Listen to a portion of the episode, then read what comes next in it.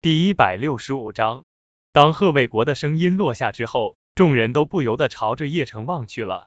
毕竟叶城只是一个退伍军人啊，哪怕会点医术，也不可能有行医证。如果没有行医证的话，那就是胡乱治病啊。贺卫国说完这句后，心中也冷笑无比。他不仅仅是为了自己的侄子，也是为了报复叶城。本来如果叶城把鱿鱼鼻虎送给他的话，他贺卫国肯定会帮着叶城说话的，哪怕贺庄明是自己侄子，也不可能送价值百万的鱿鱼鼻虎啊。但是叶城不送了，这让贺卫国心中颇为不爽。贺卫国当然不会忘记，这是最好的机会了。此刻所有人的目光都聚集在叶城的身上，叶城也很无奈。如果说有的话，他们这帮人肯定刨根问底了。毕竟他的两张行医证都不能拿出来。叶城只能苦笑的说道：“还没有，我正在考。”噗嗤，哈哈哈，正在考，搞了半天你没有行医证啊！贺庄明听到之后，顿时大笑起来，嘲讽的望着叶城：“我就说嘛，一个退伍军人怎么可能还会医术呢？”贺建国嘴角浮现出轻蔑的一笑，淡淡的说道：“今晚叶城的总体表现不错。”贺建国本来还担心，结果出来这么一档子事情。他一定要狠狠的踩叶城，那样他的儿子就比叶城好太多了。叶城，我问你，你从哪里学的医术？贺卫国立刻就说道。叶城在当兵的时候一直坚持看医书的。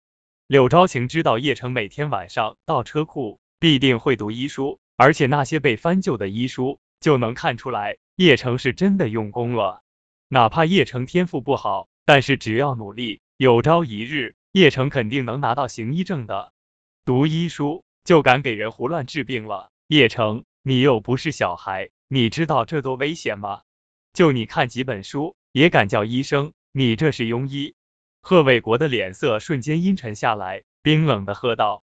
叶城整个双眸瞬间爆发出一股寒意，庸医是对他叶城的最大羞辱。如果对方不是柳昭晴的姨父，恐怕此刻他已经倒在血泊之中。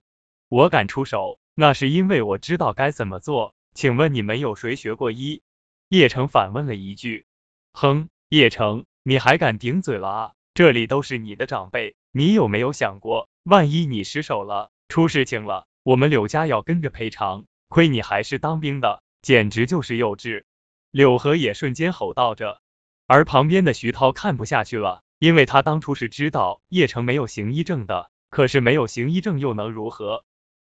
要知道，当时在宝芝堂还有一位金陵医科大学的高材生，手里面有行医证，还不是束手无策，差点把他孩子给耽搁了。